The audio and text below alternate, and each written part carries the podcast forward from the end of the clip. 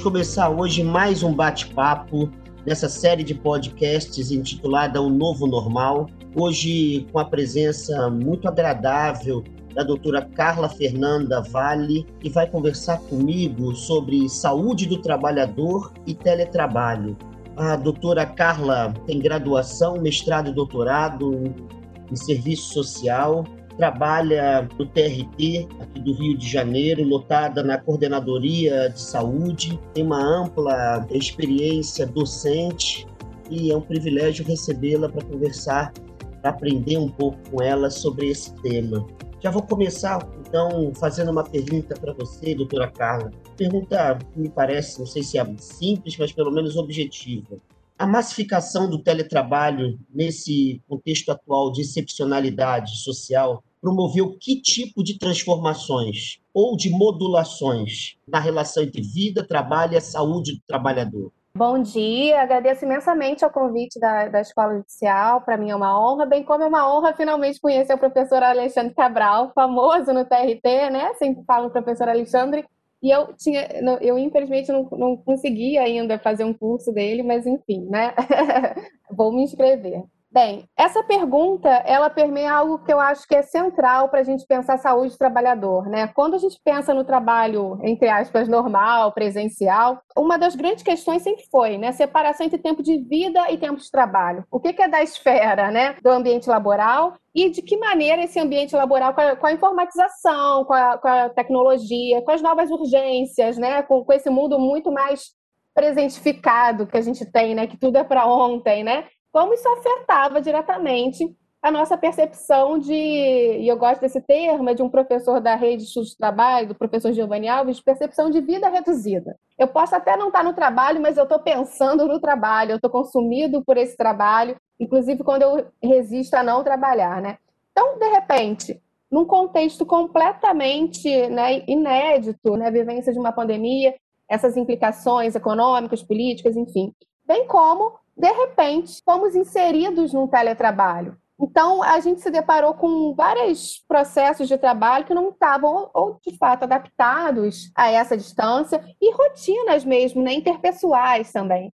Eu sempre brinco que, olha, a gente modernizou né, a tecnologia e a gente tem que fazer isso, é bacana, é celery, a gente, é um jeito da gente atender melhor a população, mas a gente ainda não debateu como é que a gente faz gestão de pessoas com tecnologia? Como é que a gente gera essas relações interpessoais de trabalho nessa relação com a tecnologia? Inicialmente, me pareceu que a saída ao teletrabalho ela teve dois movimentos. Um de trabalhadores servidores, né, que de fato, magistrados, inclusive, que de fato viram aquelas questões da vida privada que eles conseguiam administrar, porque tinha uma rede de proteção social, seja escola, creche, cuidador, algum trabalhador doméstico, né? Isso de repente se impôs ao ambiente de trabalho deles mesmos, né, ao local de trabalho. E fazer essa separação, essa divisão se tornou um desafio muito grande. Então, o que a gente viu de pessoas que no começo, né, além das incertezas pelo contexto de saúde, saúde, enfim, mas que vivenciaram uma grande carga psíquica mesmo de trabalho, de a sensação de não parar um segundo sequer, por conta de, dessa ideia de que, olha, ainda estou administrando, estou tentando separar um horário para trabalhar, estou tentando dividir os espaços, né? Na nossa conversa em off aqui, a gente estava, eu brinquei com, né, que eu sou da Tijuca, e na Tijuca a gente tem o famoso carro do camarão de Cabo Frio, né? E para mim foi desesperador nas minhas reuniões ou atendimento a servidores, o carro parava na minha rua, né? Então, são desafios que, óbvio, eu não enfrento no TRT. Então, isso trouxe para a gente toda uma necessidade de repensar quais as minhas exigências, minha autocobrança, a minha relação com os meus gestores, a minha relação com os usuários do meu serviço, que no meu caso são os próprios servidores, qual é o espaço disso, qual é o espaço do sigilo profissional, né, como assistente social, psicólogos, médicos, isso tudo se tornou uma coisa extremamente relevante para a gente pensar como é que esse meu trabalho nessa relação. E outro ponto importante também, que aí caminha para a área de saúde trabalhador, e eu penso a saúde trabalhador intimamente vinculada aos direitos de trabalho mesmo, né? Foi que estar em casa, né, para alguns perfis gerenciais mais controladores, mais vinculados a alguma dimensão arcaica do que é trabalhar, significava quase que uma benesse. Né? Apesar de um contexto que a OIT mandou que as pessoas fossem para casa, né? Fossem trabalhar em casa. Se você tem um mínimo de garantia trabalhista, vá trabalhar em casa, que é uma, que é uma ideia de, de saúde pública, né? Propriamente dito. Bem, então esse trabalhar em casa, em dados aspectos para perfis gerenciais mais arcaicos, foi parecendo uma benesse. E também deu uma certa sensação de suspensão de alguns direitos, né? Por exemplo, horário especial para servidores que são pais de pessoas com deficiência, por exemplo, e essas pessoas, elas não diminuíram as atividades que elas faziam. Elas intensificaram, porque essas atividades passaram a ser feitas em casa, né? O homeschooling, então, debatido, ou as terapias com fonoaudiólogos, psicopedagogos, tudo isso acontecendo online com o papel desses pais. Então, na verdade, você perdeu mais tempo ainda para um outro trabalho, que é o trabalho do cuidado, né? Tão, às vezes pouco debatido, mas essencial para que a gente possa ter o trabalho produtivo e o trabalho que gira né, a sociedade como um todo, que mobiliza a sociedade como um todo. Então, acho que esse teletrabalho ele trouxe para a gente à tona a importância de que as instituições modernas pensem não só na modernização das suas técnicas de gestão, o que significa o gerir o trabalho de um colaborador, de um servidor, de um magistrado à distância, fora do ambiente presencial, mas também a importância da legitimação desse trabalho do cuidado, de pensar esse trabalho do cuidado e, e, essa esfera privada não como algo alheio à instituição, né? Não é um problema, não é uma questão alheia à instituição. A saúde do trabalhador, ela debate muito a ideia do conflito vida-trabalho. E eu sempre ponto isso, né? Isso se torna é, um espaço em que a saúde do trabalhador vai se debruçar, vai pensar, justamente porque o que acontece na minha esfera privada vai sim influenciar a minha produtividade, minha motivação, minha relação com esse ambiente laboral e vice-versa, né? Nós não somos cindidos, não somos seres bipartidos. E, e, o que aconteceu foi um fenômeno curioso, né? Sob uma linearidade, enfim. Parecia que algumas pessoas esperavam que o teletrabalho significasse para alguns simplesmente estar dentro de casa, ou seja, você, além de tudo, tem a facilidade de não pegar um ônibus, um metrô, então você tem mais tempo, inclusive. E não é bem assim, né? Então, acho que vem aí uma questão atitudinal, comportamental e valorativa que esse teletrabalho trouxe à tona. De alguns direitos que presencialmente eram respeitados só porque não tem jeito mesmo, né? E, ao mesmo tempo, ela trouxe à tona essa dimensão da carga psíquica do trabalho, né, que é tão debatida e que está vinculada à intensificação laboral. Essa instantaneidade, essa fluidez. Eu, por exemplo, né, eu passei e eu acho que o meu exemplo pode ser bacana, porque, veja, eu lido com os problemas dos servidores, com as vivências desses servidores, né? E óbvio que a partir do momento que eu passo a atender com o meu celular pessoal e com o meu WhatsApp, automaticamente esse servidor ele vai, pode me trazer um problema né, sábado à noite. Ele pode me trazer uma questão depois que eu já cumpri lá as minhas sete horas e meia de trabalho e falei, hoje eu encerrei. E por mais que isso aconteça no trabalho presencial, mas agora este é o meu canal de trabalho, também é meu equipamento pessoal, enfim. Então, mistura muito, né? Eu pontuei esse exemplo que aí eu me deparo com um problema que eu julgo sério, mas no meu horário de descanso. Como é que eu lido com o problema dessa pessoa que já invadiu a subjetividade, já invadiu o meu espaço de descanso e ignoro a partir do momento que eu me importo, a partir do momento que é meu trabalho, a partir do momento que essa pessoa é importante para mim, né? O servidor, ele tem uma relevância. Então, é, é, é, um desafio a gente reaprender a pensar essa relação do trabalho, né? dos limites, do direito à conexão ao trabalho. Então, acho que foi um período que trouxe muitos desafios, mas acho que desses desafios a gente também vai lidar com coisas frutíferas, né? Acho que poder pensar e falar sobre isso acho que é importante. Doutora, eu vou colocar um exemplo da, da, da minha vida aqui com meus filhos. Tem a ver com a sua resposta, uma parte da sua resposta, e a ver com a pergunta seguinte, né? Meus filhos estudam numa escola particular e eu trabalho em duas instituições públicas, né? No Colégio Pedro II, que tem problemas para retomar as aulas, sobretudo por causa do, do acesso precário para muitos estudantes à internet, e a UERJ, que também tem problema seríssimo para voltar às aulas com, da mesma, né, com a mesma carga horária, a mesma organização que tinha antes da pandemia mas nas escolas particulares as coisas são diferentes. Então, imediatamente, os pais e as mães começaram a exigir da escola a, a, as mesmas, a mesma carga horária, as mesmas disciplinas, a mesma matéria, os mesmos exercícios.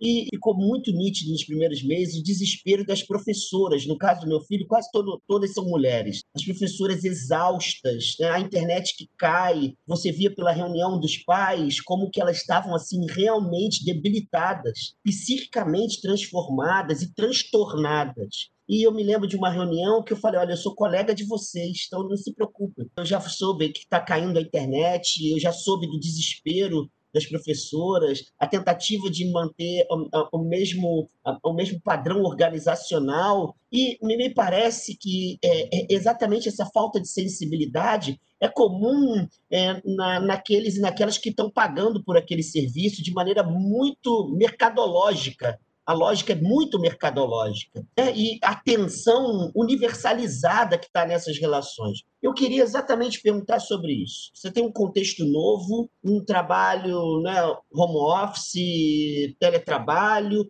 de repente você migra critérios que são utilizados fora do contexto pandêmico para dentro do contexto pandêmico. E como se isso não fosse produzir enfermidades, fosse, isso não fosse nocivo para a subjetividade. Eu queria que você me falasse, então, doutora, como é que fica isso? Isso não produz equívocos? Isso não aumenta graus de sofrimento? Isso não é violento, de certa maneira?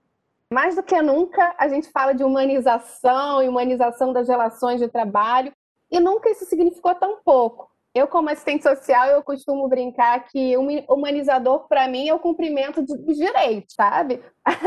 Se a gente partir desse, dessa premissa de cumprir o que está estabelecido, que está acordado, que é um contrato legal, social, a gente já está aí se humanizando, pensando aí nesses direitos como reflexo dessa luta emancipatória, enfim. Então, é, mais do que nunca, né, a gente traz essa dimensão do humanizar as relações, uma retórica intimista, uma retórica pessoal. E quando somos chamados a pensar minimamente sobre essa ótica mais, em, mais de alteridade, mais de olhar para o outro, de reconhecer que, ora, né, os desafios estão postos e são para todos, e como é que a gente faz, né? Mais que nunca a gente se torna utilitarista, a gente se torna individualista e autocentrado. Eu estudo o gerencialismo, né, que é, é, o que alguns autores chamam que é a distorção da gestão, né, da lógica em que a gestão se transforma num fetiche, que a tudo justifica, que a tudo explica, como se ela fosse algo asséptico, neutro, científico, não atravessado por valores, posições políticas e visões de mundo. Então, acho que o que a gente vem se deparando nesse, nesse processo é justamente isso. Diante do desafio que a realidade concreta objetiva me traz, diante do meu assombro frente a essa realidade concreta, objetiva, a minha saída não é uma saída crítica, analítica, da reflexão ética, né, de se debruçar sobre esse cotidiano e falar, peraí, não, eu vou aplicar fórmulas, eu vou aplicar uma lógica quantitativa, linear, matemática, para tentar minimizar o meu sofrimento daquilo com o qual eu não estou sabendo lidar. E aí, quando eu falo minimizar o sofrimento, eu falo até do sofrimento de gestores. E se vem, ora, como é que eu faço agora com toda uma equipe em teletrabalho, todos, vão, todos têm famílias e questões pessoais, e todos agora com redes né, de proteção social, redes de apoio suspenso. Então, para alguns indivíduos, e aí a gente debate um pouco de normopatia, né, essa coisa, não conseguir mesmo né, olhar para o trabalho, os sentidos desse trabalho, da reflexão ética, né, essa coisa muito permeada simplesmente pelo, é, pela reprodução acrítica de um cotidiano, né? Então, diante do meu assombro, eu vou lá e aplico regras generalizadas que, na verdade, não funcionam, mas elas aplacam a minha ansiedade. Então, eu sinto que eu estou mandando, que eu estou coordenando e que as coisas, se não funciona, deixa de ser um problema meu, né? É o problema do outro, que não é resiliente, que não é proativo o suficiente, que não dá conta. Então, esse mundo né, matemático, ele caminha um pouquinho com esse mundo da autoajuda, se a gente for parar para pensar, né? Em que tudo vira um problema do outro, de motivação e de capacidade de dar conta né, da sua resiliência, do quanto você é esperto, do quanto você consegue se safar né, do, dos problemas do cotidiano, e não é bem assim. Então, eu acho que a gente precisa debater e pensar o sofrimento laboral como algo relevante, e aí não por uma questão de paternalismo, mas por uma questão, uma questão objetiva, né? Vamos ser bem objetivos qualquer relação assalariada, né? Por mais que a gente tenha, por mais que a gente possa ter uma relação vocacionada com o trabalho, ela porta sofrimento, ela traz sofrimento, ela traz questões, né? E nós somos seres, ainda somos, né? Ainda que alguns não pareçam tanto, mas os seres humanos são seres complexos, integrais, né? Compostos de nuances, valores, diferenças é, culturais, de percepções básicas, enfim. Então, esse momento ele traz à tona essa dimensão valorativa e atravessa muito esse espaço, inclusive, de pensar o Brasil, as nossas instituições, o trabalho, sobre uma separação mais do que necessária entre público e privado. O que eu vejo, o que eu, eu não sei se eu estou conseguindo me expressar, mas algumas práticas de gestão nesse contexto de teletrabalho, elas são altamente, por mais que elas se pretendam neutras, científicas e, e, e né, assépticas, elas são atravessadas muito por esse indivíduo que não separa a sua dimensão pessoal da dimensão é, pública. Então, eu, como gestora, eu me ponho como eu sou dentro da minha casa. E como eu sou uma pessoa muito rápida, sagaz, dou conta de tudo, eu espero que você também seja assim. E se você não é, você é fraco. Então, eu acho que essas misturas de público, privado e essa banalização do debate gerencial, ele vai trazer sofrimento. E no contexto de teletrabalho, esse sofrimento ele está elevado, porque as pessoas, de fato, elas estão não só, né? Acho que até pessoas, né? Vão pensar em servidor, um servidor homem, jovem, sem filhos, que esteja simplesmente dentro do seu ambiente de trabalho, dentro da sua casa. Pode ter tido impacto né, social, psicológico, o não ir para o trabalho, não ver as pessoas, o não estar em interação com, com, com os demais. A, a, lógica do que ambiente eu conseguia me concentrar. Então, são coisas pequenas que, óbvio, precisam ser é, apreendidas, debatidas e superadas mas que também vão contribuir para a relação dos sujeitos com o trabalho. E se eu pensar nas dificuldades do outro durante esse período, sob uma ótica moralizante, uma ótica personalista e pautada naquilo que eu sou capaz ou naquilo que eu tenho dificuldade, não vai dar certo, né? E aí entra a violência no trabalho. Nessa esfera, a gente vai se deparar com essa, a verdade é essa, né? A violência no trabalho, assédio moral, o, o que for, né? Isso daí é uma violência do poder e da banalização do outro. Eu não reconheço o outro como legítimo, então, a partir daí, eu vou tomando atos e condutas autoritárias que atravessam né, o que o outro pode ser e o me oferecer. Então, dentro da lógica do teletrabalho, eu vou, eu vou ver como bem o exemplo que você pontuou, né, de mães, mulheres, né, mas a gente dá esse exemplo, mas não só elas, mas que de repente, eu atendi muitas servidoras em que elas me perguntavam, Carlos, o que, que eu faço?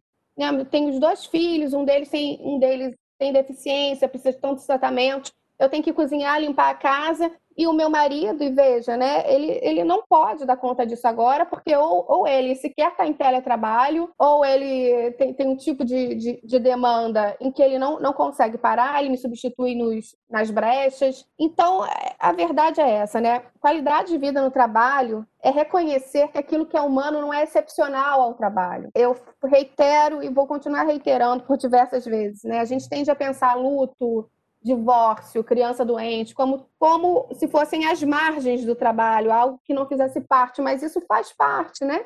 Gerir relações humanas, gerir pessoas produtivas, fazer com que pessoas trabalhem significa considerar tais aspectos não como uma excepcionalidade, mas como algo inerente àquele trabalhador.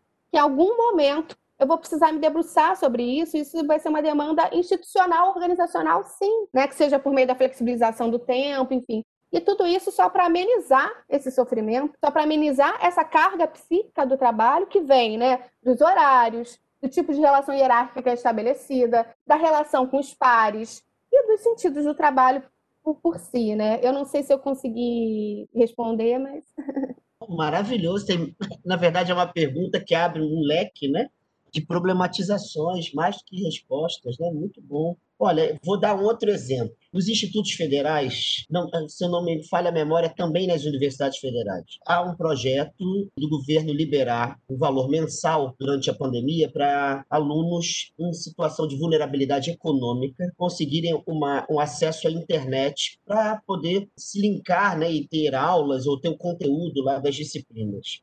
Aconteceu aqui no, no, né, no, no, Colégio Pedro II, na unidade que eu trabalho. Ah, ainda tem um adendo. O governo exige que você pague lá a internet e comprove. Então, você tem que comprovar. Paguei a empresa X, Y, alguns responsáveis apareceram lá para dizer o seguinte: olha, a gente fica muito grato por esse valor, mas a gente vive em área de milícia. Então, a gente vive em área de tráfico. Como é que a gente vai conseguir né, a gente vai conseguir um comprovante para a gente mostrar para o governo. Mas não só isso. Uma, uma professora, grande amiga minha, ela dá aula, ela como voluntária, professora do Pedro II, e paralelamente ela pegou um grupo de alunas negras de, em condição de, de vulnerabilidade econômica, que moram em algumas favelas do Rio, e dá aula é, particular para redação, para a prova do Enem. E de repente ela estava numa aula e uma menina falou assim, professora, espera só um momentinho, espera só um momentinho. E aí desligou a câmera. Daqui a pouco, professora, só um momentinho, desligou a câmera. E volta Quando ela foi ver, ela, ela morava num cubículo com sete pessoas. Sete pessoas. E ela não conseguia colocar a câmera perto de si,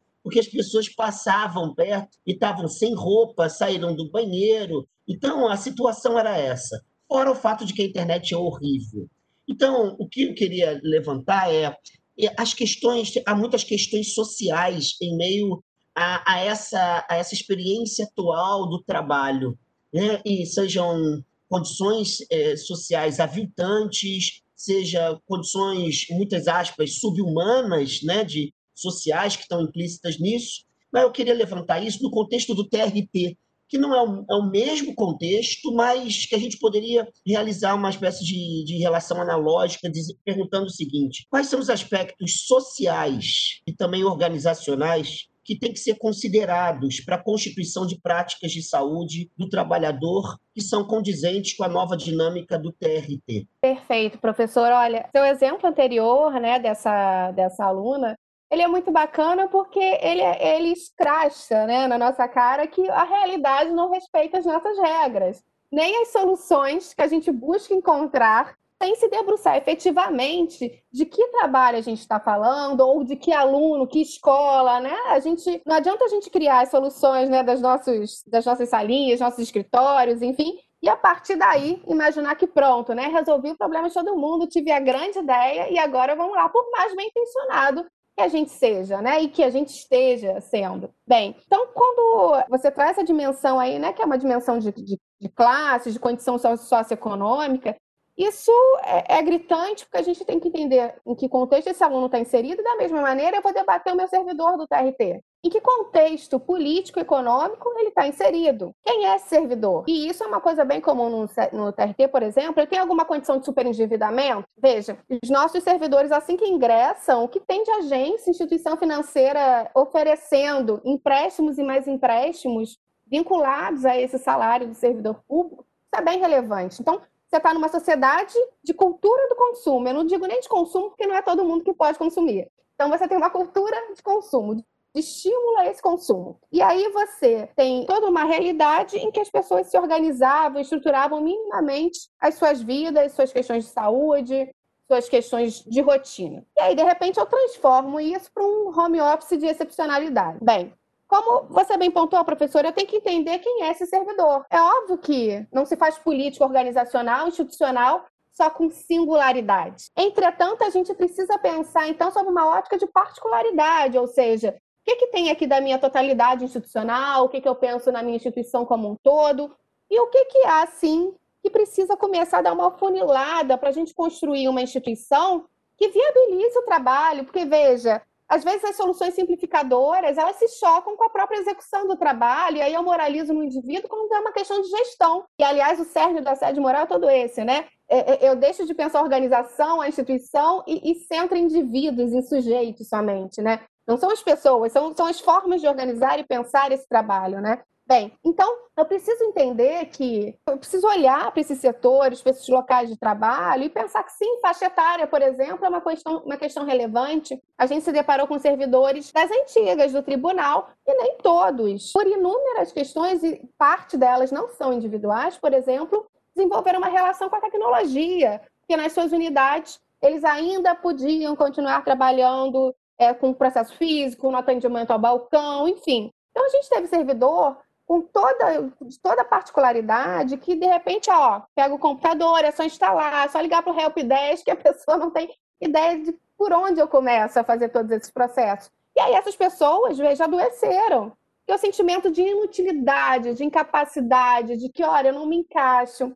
Né? Não a gente fez uma pesquisa no, no TRT que a gente alcançou 1.737 servidores. E quando a gente pergunta se ah, você já sofreu preconceito no trabalho, um dos principais fatores é, indicados foi a faixa etária ou dos recém-ingressos ou daqueles servidores, magistrados que estavam para se aposentar, bem como é, a questão de gênero. Questão de gênero, a gente via as magistradas jovens pontuando que elas sofriam pre preconceito. Veja, é, é interessante, né? Bem, então eu tenho que pensar uma política institucional que não deu para pensar, é fato, foi todo mundo pego de surpresa, mas eu tenho que, aos poucos, municiar né, os meus gestores, os servidores, os magistrados, de dicas, estratégias e possibilidades para fazer esse trabalho funcionar. Começar a entender que existem sim limites concretos objetivos.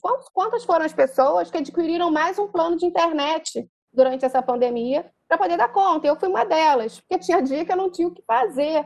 Né? Então, a gente quem, e eu, veja, para eu fazer isso é porque eu tenho possibilidade, mas como eu comecei conversando, existem servidores em condição de superendividamento. E aí, como é que eu peço para esse indivíduo, em condição de superendividamento, adquirir mais um equipamento para ele poder trabalhar? Então, aos poucos foram se pensando em estratégias, mas essas estratégias precisam levar em conta, sim, né, que existem servidores com deficiência, é, servidores idosos, servidores que conduzem suas famílias sozinhos, magistrados, vejam, né, com deficiências, com questões auditivas, e aí como é que eu lido com esse instrumento de trabalho virtual, que é o único e principal? Veja, essa questão da deficiência auditiva, para mim, ela, é, ela, é muito relevante, né? Porque quando a gente faz, por exemplo, uma audiência online, se a pessoa do meu lado, né, se, se o magistrado, por exemplo, tiver essa deficiência auditiva e congelar a imagem, ele perdeu a informação, ele perdeu a fala, ele perdeu a defesa.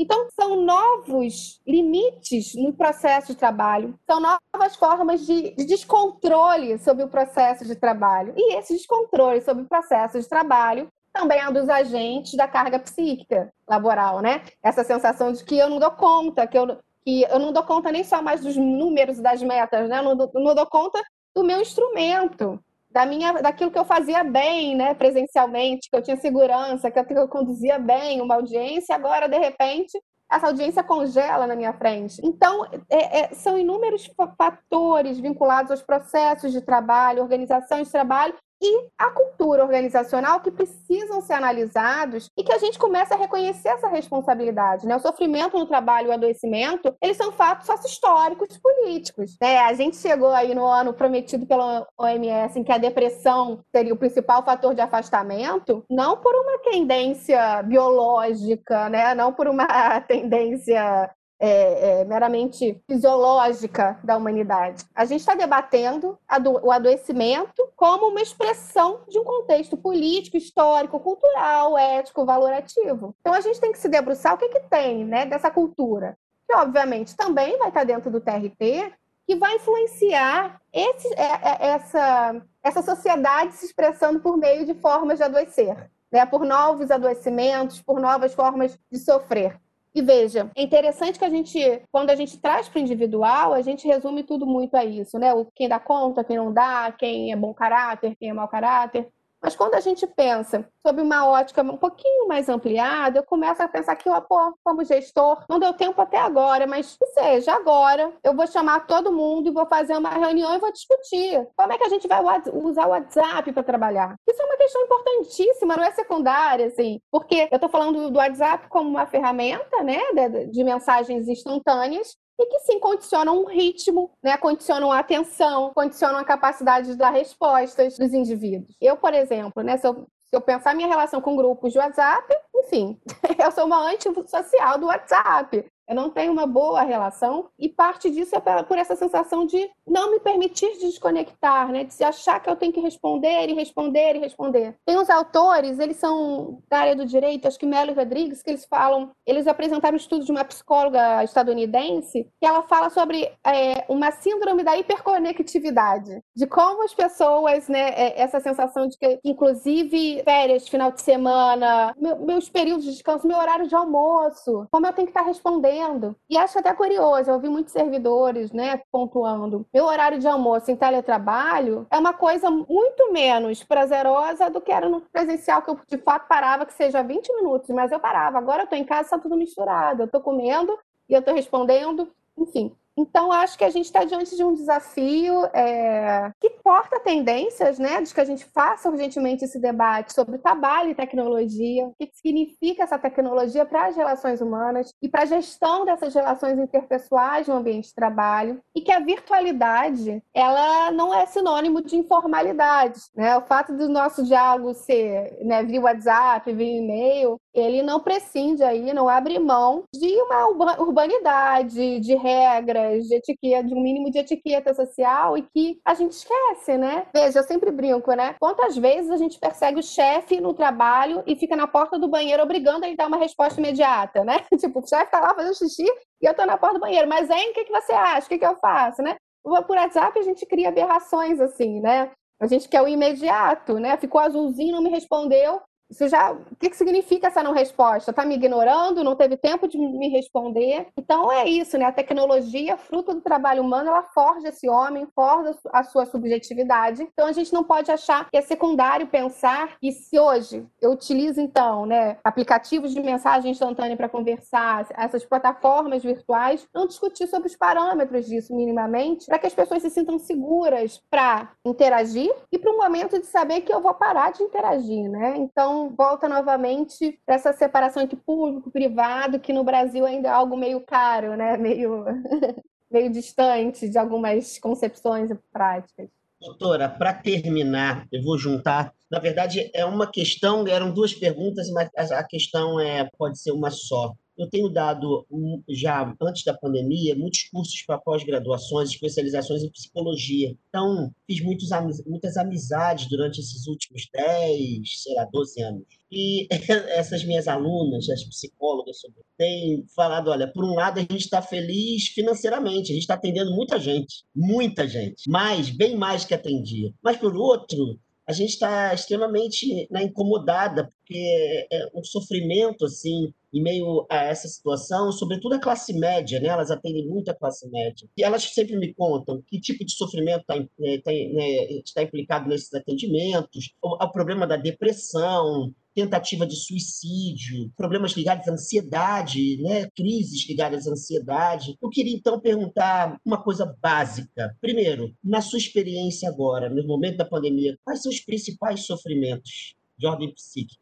segundo momento, quais são as estratégias que podem ser implementadas para que haja minimização, em alguns casos até a superação, né, de sofrimentos psicossomáticos que são possibilitados em meio à atual condição de trabalho. Perfeito, professor. Bem, assim que a gente fez esse movimento de teletrabalho, home office, eu comecei a atender basicamente, né? As pessoas que me procuraram foram mulheres com filhos e filhos com deficiência, ou com pais idosos que demandam cuidado. Foi o primeiro perfil que eu atendi pessoas que tinham uma vida toda estabelecida e podiam delegar cuidados e de repente tinham agora que fazer todo esse trabalho do cuidado e ainda ser produtivas. Então, era normal eu ouvir servidores falando assim: olha, da forma como a gente veio, quando eu vejo, eu estou trabalhando duas horas por dia. Quando eu... E essas duas horas por dia são porque eu tirei do meu sono, porque eu passei o dia inteiro cuidando de, de, da criança pequena, da criança com deficiência, enfim, e fazendo coisas de casa. Quando eu vejo, eu estou sem concentração. Então, é, a ansiedade, né? E esse sentimento né, é, de imobilidade perante a, a né, esse mundo de coisas que estavam atropelando as pessoas. Né? Então, ansiedade foi uma questão muito importante, bem como depressão também foi uma coisa importante, e essa depressão veio com essa questão do isolamento social, né, das relações humanas, do apoio, enfim. E para além disso, como as pessoas né, que têm uma outra postura, eram mais compreensivas, menos competitivas, tinham uma relação maior de autoridade, né? Pessoalmente, virtualmente, elas impuseram outra relação. Então, é, a gente viu também os servidores tentando que aprender, poxa, pessoalmente dava super certo, agora não está dando. E aí a pessoa não sabe se é a reação do outro diante também desse contexto, ou se é a relação do outro com a informática, com a tecnologia, ou se a tecnologia é o grande é, é, bode expiatório para a pessoa ser o que ela né, é de fato. Né? Ela perdeu essa censura social no trato virtual.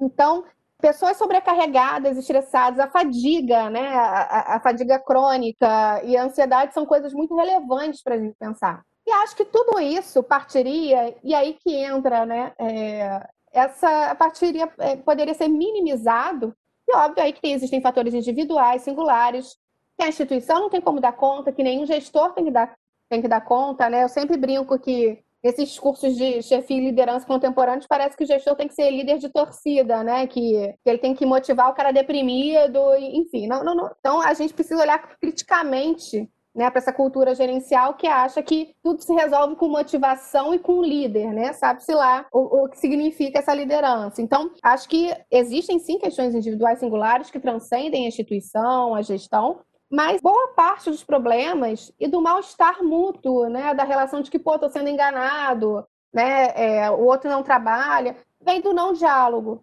do simplesmente, olha, gente, foi para o teletrabalho e vamos embora, né, tem que dar conta, as metas são essas, sem dialogar. Quais são suas dificuldades? Como é que estão seus horários? O que, que você acha que pode ser feito? E se o que a pessoa puder oferecer inicialmente for muito pouco, então vamos fazer um plano, assim, de trabalho você acha para ver se aos pouquinhos eu consigo inserindo mais até você, mais tarefa, até chegar num dado limite? A gente não faz esse teste, que é um teste inerente à gestão de pessoas, né, do cotidiano das relações profissionais. Então, ou eu quero o teu, o teu máximo, né, ou o, exata forma de trabalhar do presencial, ou, não, ou, ou, ou não é nada. E aí a gente põe as pessoas numa armadilha, né, não tem saída. Então, acho que esse diálogo, né, a gente sair dessa lógica controfrênica, produtivista, né, matemática, entender que para o alcance, alcance do meu número, passa por relações humanas, mas não tem muito a ver com esse fetiche de liderança que, que vem sendo construído, baseado numa coisa esotérica, quase de meu signo bate com o seu, né? É, é, a gente precisa começar a pensar né, nessa gestão das relações humanas como uma questão que, olha, eu não preciso ser o chefe mais tranquilo, eu não preciso ser o mais simpático, eu preciso ser ético. Eu preciso ter a capacidade de refletir criticamente sobre o meu cotidiano, sobre o meu cotidiano de trabalho, e com base nessa reflexão ética, eu vou tentar, em conjunto, corresponsabilizar o outro. Porque a gente também infantiliza o trabalhador, né? A gente infantiliza o outro. A gente parte do pressuposto que ou eu faço tudo por ele, ou eu simplesmente culpabilizo. E se eu puder abrir mais esse espaço para o diálogo, olha, eu quero isso, mas quais são as suas condições objetivas? E tá, você está me oferecendo não, não me agrada, mas quais são os acordos que a gente pode fazer para que isso seja aprimorado, melhorado e aos poucos a gente chegue aí num, num equilíbrio, né? Porque o que acho que parte, né? Aí a gente volta para a violência laboral, ela vem disso, né? De, de, dessa doença do poder, desse abuso de poder, do poder como algo que retira de mim um trabalho de dialogar, de, de pensar criticamente, mas ao mesmo tempo me põe nessa armadilha aí sem querer me tornar é, alguém que eu, inclusive, acho que não sou, né? Que alguém sem capacidade de empatia, sem capacidade, de fato, de reconhecer o meu colaborador como alguém que está ali, né? O meu, meu servidor que está ali, como alguém que tem né, sua subjetividade, seus limites, suas potencialidades, e não é só alguém que não está cumprindo o trabalho, ele é muito mais do que esse trabalho, né? Enfim. Então a saúde começa por aí, né?